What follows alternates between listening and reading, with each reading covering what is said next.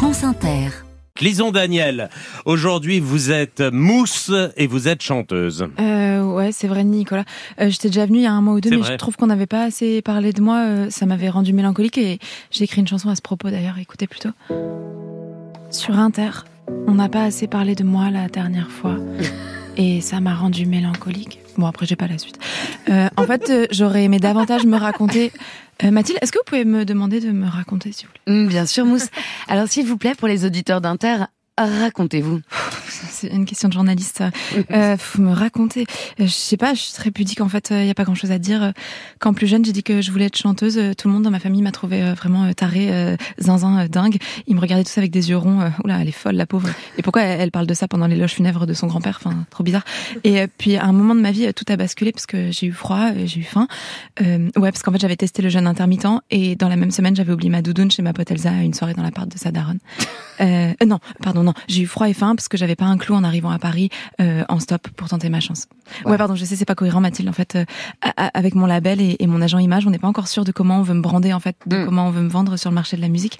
Donc, en fait, euh, ben, j'essaye euh, plusieurs récits. Enfin, plusieurs narratifs.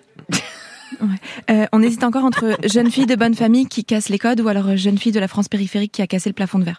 Enfin, tout- dans tous les cas, euh, je casse des trucs. Notamment la gueule de tous les gens qui parlent sur moi. Ouais, non, mais on avait tenté aussi euh, un truc vraiment strict, mais euh, je vois que moi-même, je suis pas très convaincue. euh, C'est trop segmentant.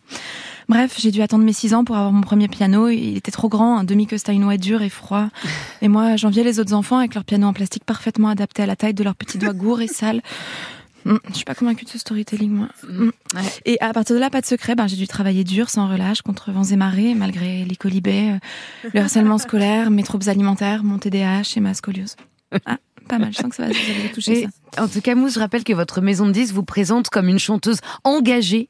Euh, Vous avez quelque chose à nous dire ce matin sur le monde? Ah bah non non.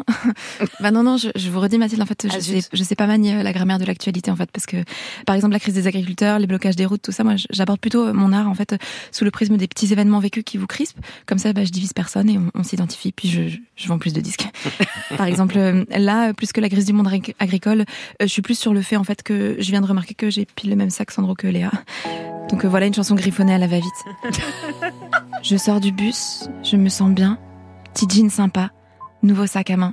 C'est beau ces petits bips. Je sais que dit que c'est vintage, les gens me croient. Pourtant, c'est made in China.